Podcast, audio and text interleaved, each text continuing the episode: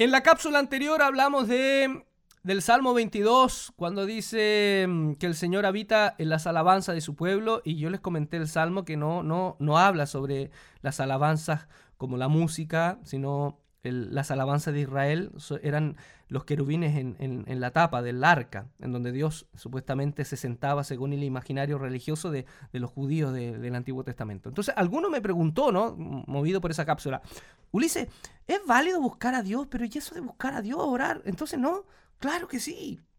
Pero yo no le voy a responder, yo le voy a citar Mateo capítulo 6, que el Señor mismo responde. Dice, cuando el Señor, o sea, dice así, el Señor dijo, no hagan como los fariseos que ostentan dar demostraciones en público de su espiritualidad. Si van a dar limosna, si van a ayunar u orar, que eran las tres prácticas piadosas fundamentales del judaísmo, háganlo en secreto. Y su Padre que ve en lo secreto les recompensará en público aunque debo hacer una acotación. En el griego original no sale en público, solo sale les recompensará.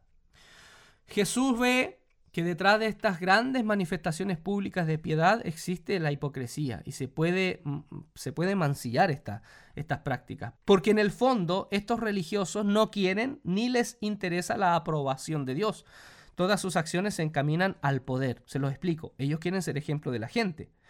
Porque eso ya es un ejercicio de poder. Jesús dice, ya tienen su recompensa, ya consiguieron fama y respeto, ya consiguieron, ya consiguieron el poder que buscaban.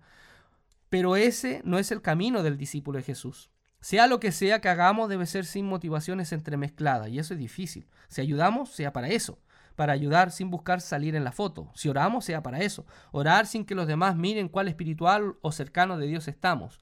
Cuando dice, tu Padre que ve en lo secreto te recompensará, me hace recordar hace ya varios años un predicador conocido que arriba del púlpito decía sobre ese pasaje que la vida de oración efectiva hace que Dios te recompense en público. En otras palabras, lo que, lo que yo entendí es, ¿quieren ser famosos como yo? Hay un camino, orar efectivamente y estarás acá arriba como yo lo estoy, porque yo estoy porque el Padre me ha, me ha recompensado públicamente las grandes multitudes, cosa que a cualquiera, por muchos años se ha transformado en la meta ministerial de nuestra cultura evangélica.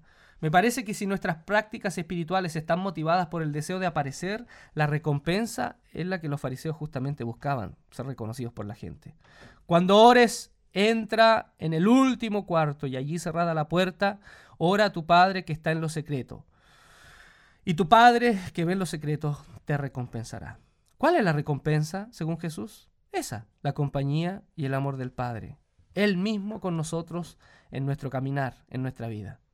Nadie es quien, nadie es quien para criticar lo que no sabemos ni vemos, pero sería bueno preguntarnos si tanto evento que hacemos, tantas aglomeraciones de personas, tanto conciertos de un culto, estadios, conferencias, congresos, cumbres, seminarios, consultas, etc., ¿estarán motivados por el deseo de servir o de servirse de ellas para ser admirados y caer en la tentación que justamente Jesús rechazó en el desierto ante el diablo. No usar a Dios, no tentar a Dios para beneficio personal.